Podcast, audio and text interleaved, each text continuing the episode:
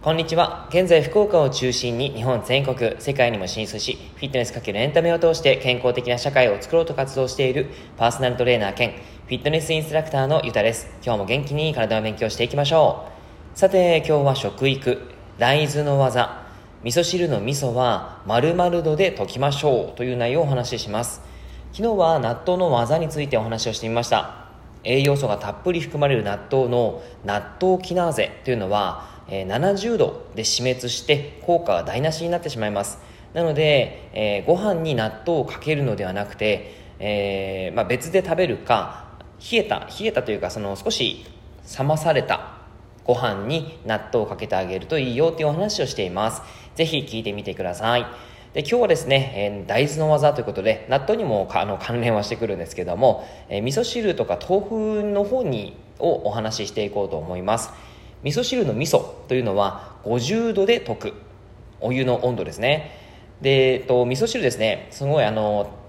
ダイエットでも健康でもすごく大切なその食品食材がいろいろと入ってていくものなんですけども味噌汁の味噌は高温で溶いてしまうと香りも酵母も消滅しています。し,、えー、してしまいます。大豆を発酵させた味噌っていうのは老化予防とか美肌とかさまざまな健康効果が期待できます。そんな味噌なんですけども加熱っていうのが要注意なんですね、えー、味噌の酵母は約70度で全滅してしまって乳酸菌も50度以上で徐々に死滅してしまうというふうに言われてます。沸騰させると香りも飛んでしまうので味噌を溶く前には一旦火を止めて50度以下に冷ましましょう。お風呂の温度が40から41度くらいだと思うので、え、まあ、それより10度アップですね。なんとなくな感じだと思うんですけどもしあのなんとなくが難しければ温度計、え、料理用のですね温度計がありますからそれで測った方がいいと思います。味噌を溶いてからの沸騰っていうのはあの NG なので、え、それも気をつけてください。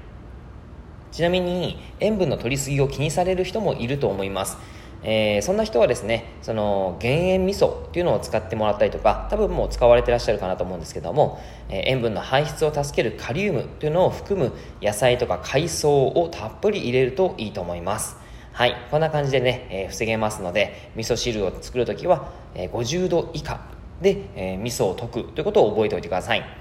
はい。で、味噌ですね、えー、田楽にすれば、えー、乳酸菌の残存率が2倍になります。味噌には腸内環境を整える乳酸菌が含まれていますでその乳酸菌の多くは腸に届く前に胃酸で死滅してしまうんですねでただそれでも他の、え腸内細菌の餌になるので、あのー、まあ、それはすごく重要なんですけどもただこんにゃくと一緒に食べることで胃での生存率を上げることができます。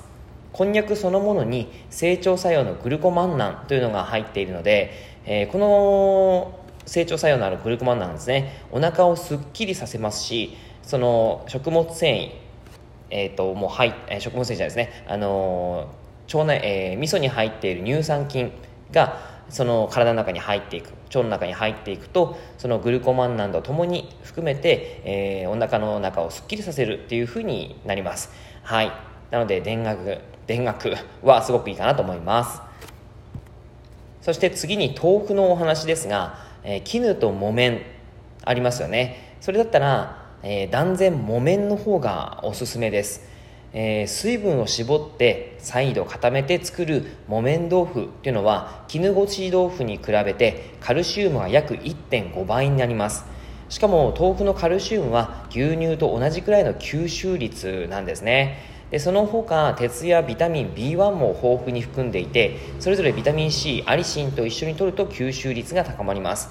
えーと、それを両方含むのがにぎ、えーねね、ネギとかニラですね。それを合わせてあげると非常にいいので、えーまあ、冷ややっこですね。ネギと一緒に食べてもらうといいかなと思います。はい木綿豆腐ですね。